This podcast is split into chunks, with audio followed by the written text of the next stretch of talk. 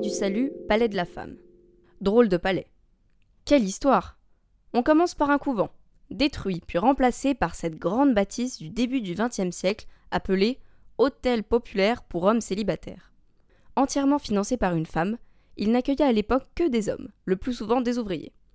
On peut dire que c'est un sacré retournement de situation, puisqu'aujourd'hui l'hôtel est devenu palais et est un refuge dédié aux femmes uniquement.